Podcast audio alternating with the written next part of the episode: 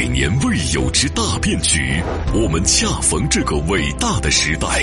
双循环新格局，中国需要增强产业链、供应链自主可控能力，强链补链，全球溯源寻找答案，打通地域壁垒，形成发展合力。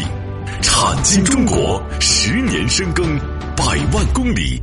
千余次产业实践，在新时代，我们用更专业、更深入、更具象的产业节目迎接新格局。星空浩瀚无比，探索永无止境。产经中国，一档永远充满好奇心的中国有声版《经济学人》。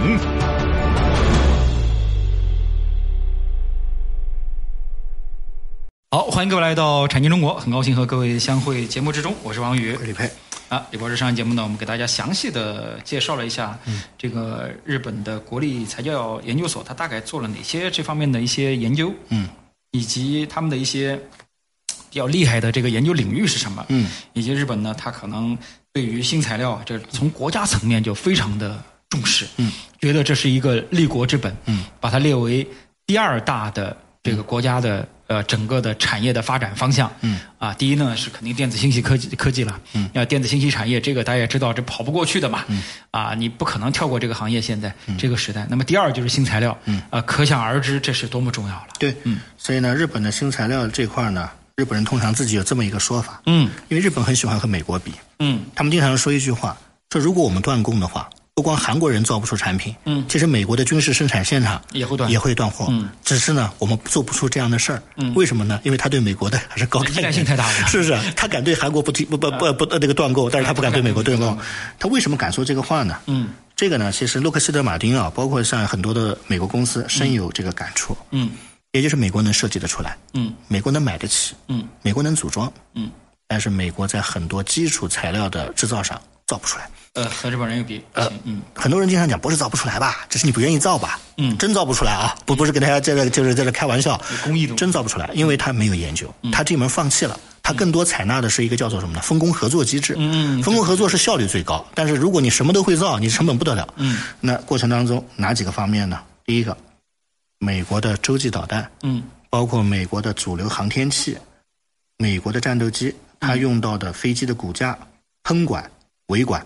包括这样的一些这个叫做呃材料方面运用的时候，它需要用到高强度的减重的碳纤维的材料。嗯，这块很多都是掌握在日本人的手里。这个实话实讲。嗯，好，第一个是导弹飞行器。嗯，第二块，发动机才是真正的皇冠了。嗯，我们经常讲发动机，最新式的超大型的涡轮的发动机的涡轮叶片。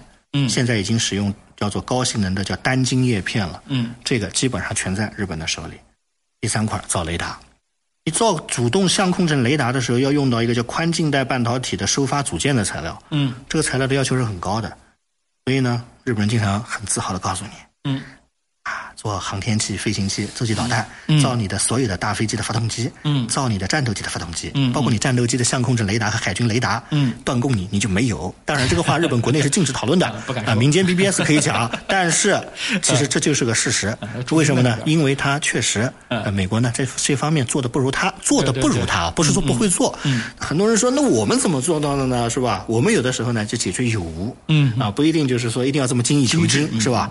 好，那比如说我们讲的这个涡轮发动机的这个五代的单晶的这个叶材料，嗯，因为这个涡轮叶片工作的环境是非常恶劣的，对，啊，极其的高度的这个温度、高温高压下，高温高而且呃要保持数万转的这种极高转速，嗯，那在这个过程当中，这材料要求高材料要求十分的苛刻，嗯嗯嗯，而且最优的解决手段是什么？让晶体约束朝一个方向去进行延展。嗯相比于常规材料来说，就是无晶件，这样的情况下才能大大提升高温高压下的强度嗯的这样的一种能力。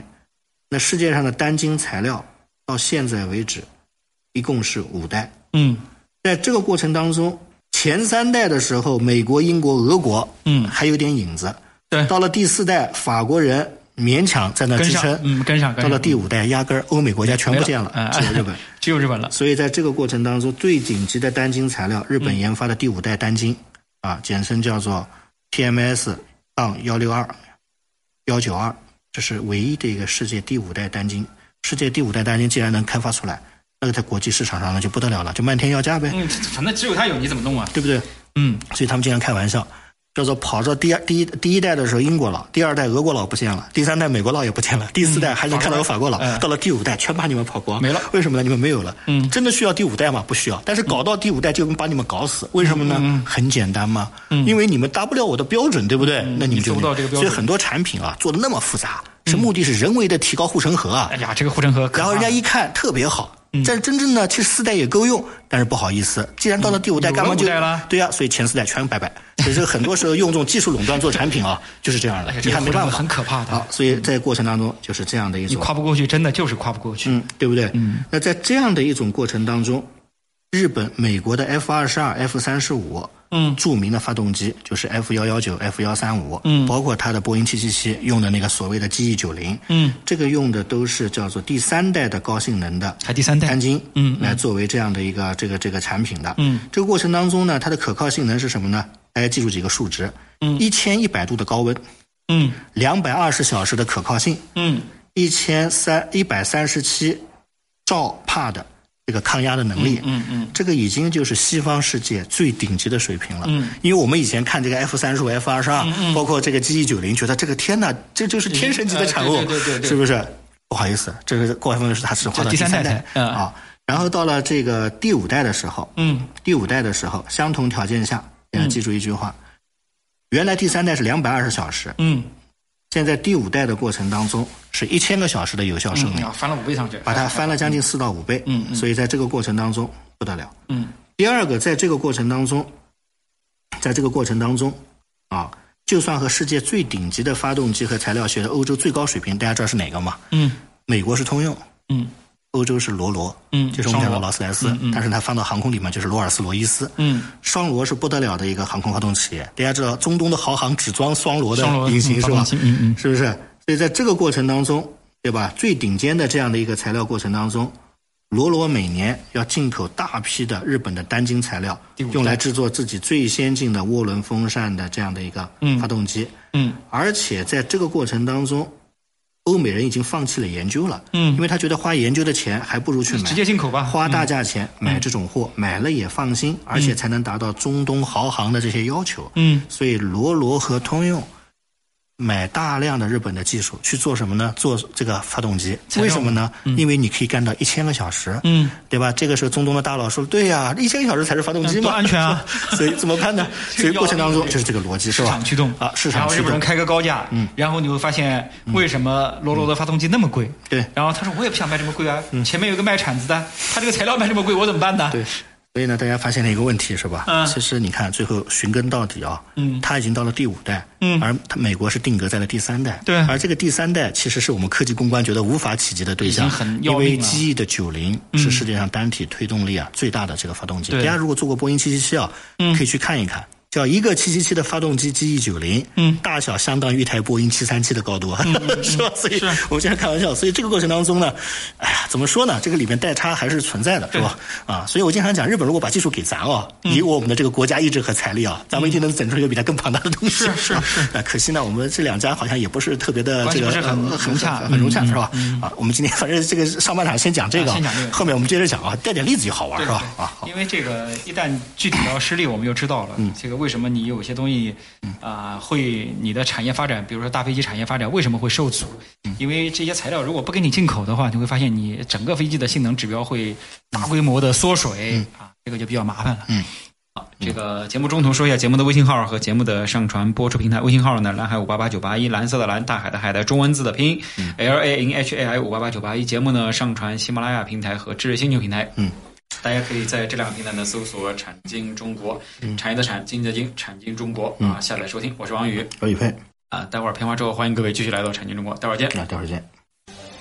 他们深度参与百个产业规划，每月飞行两万公里实地调研，深度洞悉中国区域产业现状，全球化视野，发现产业发展热点。产经中国以高质量发展为魂，科技创新产业为骨，详实数据为血肉，发掘产业发展内在规律。产经中国与趋势同行。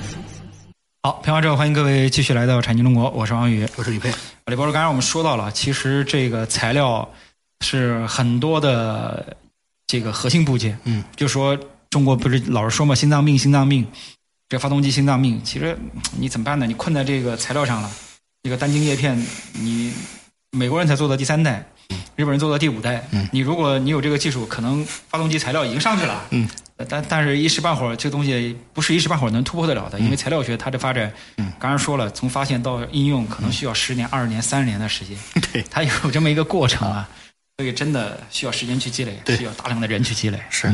好，那我们刚才讲完了第一个啊，就是讲做发动机的，因为这个是我们心中最痛的点啊是吧？嗯那第二个呢，就是在世界的这个军事领域，尤其是在洲际导弹，嗯这样的一个尖端的领域里边，啊、其实日本呢也是背后的一个嗯呃，怎么讲呢？隐藏在背后的这样一个提供商吧。嗯大家知道，其实现在呢，全世界都在换装第四代左右的，或者第三代左右的这个叫洲际潜射导弹，嗯就是从潜艇水下发射的。嗯啊，你比如说这个美国有三叉戟二型的第五型号的潜射导弹，嗯。这个导弹呢，大家都知道嘛，洛克希德马丁嘛，嗯。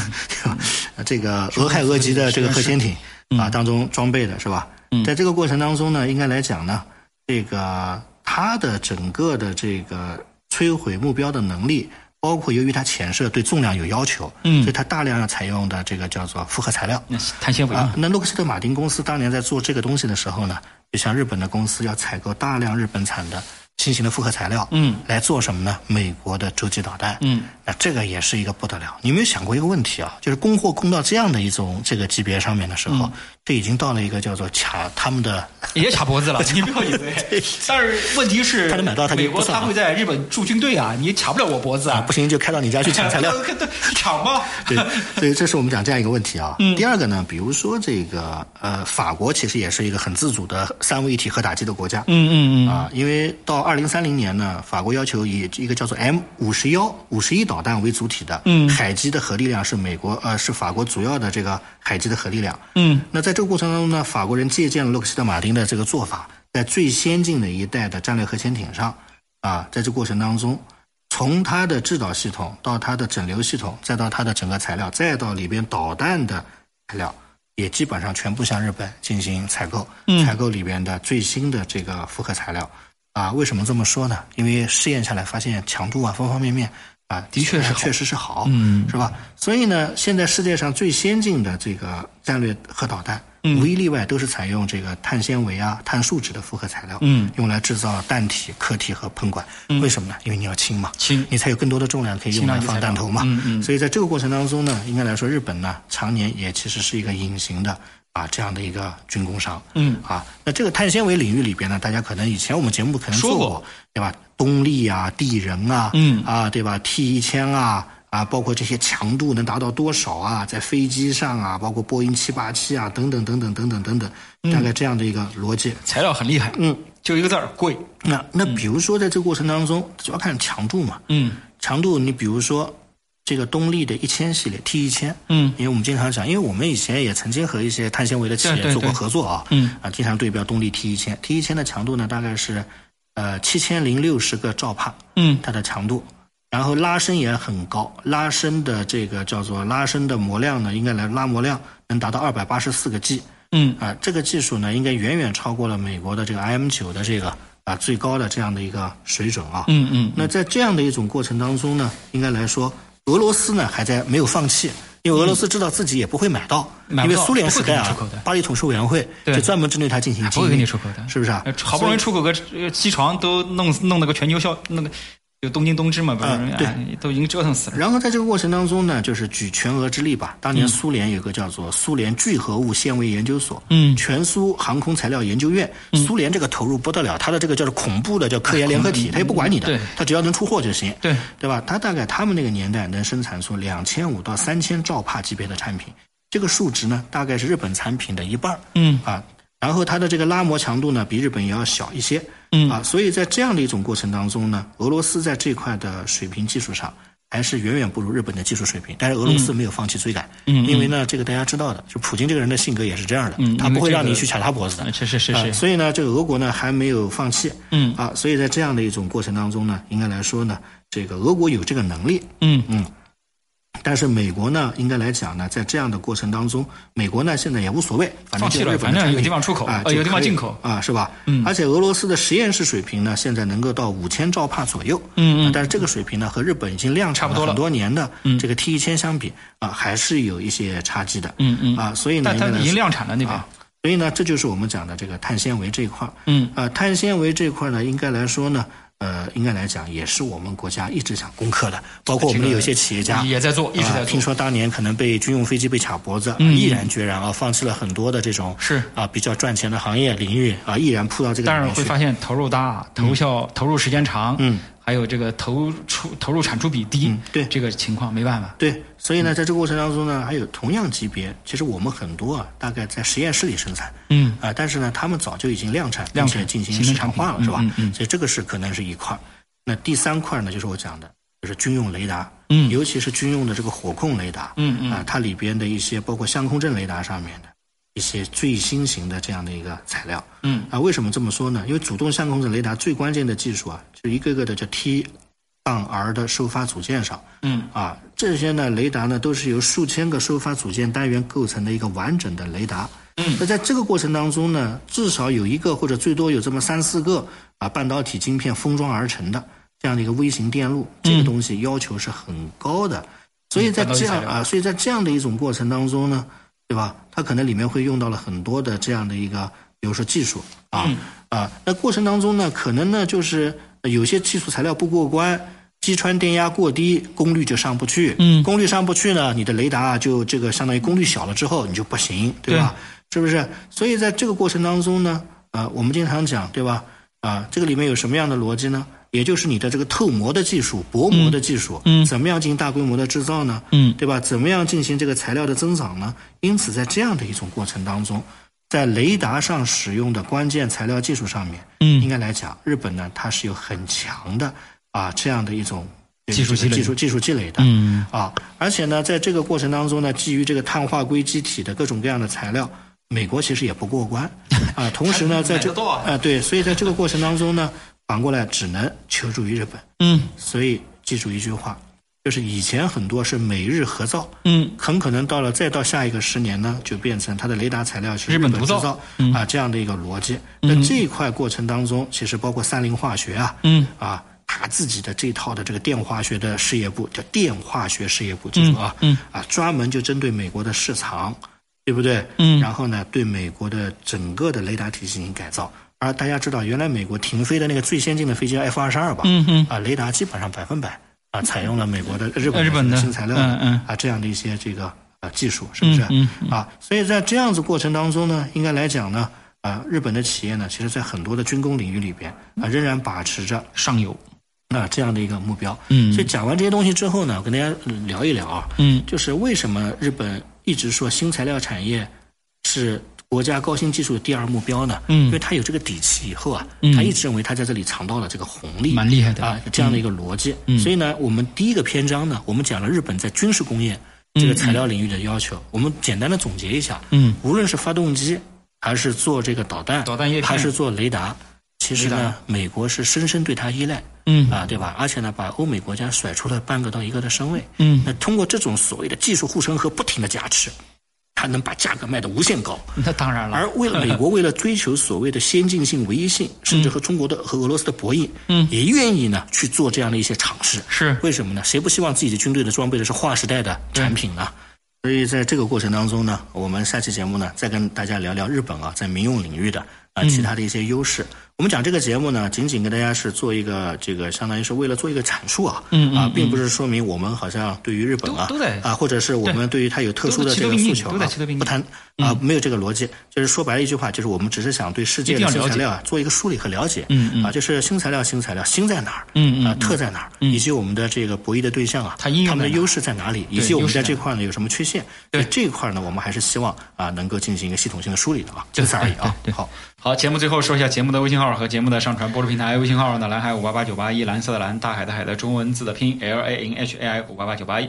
节目呢上传喜马拉雅平台和知识星球平台，大家可以在这两个平台呢搜索“产经中国”，产业的产，经济的经，产经中国下载收听。我是王宇，我是李佩，感谢各位收听，再见，再见。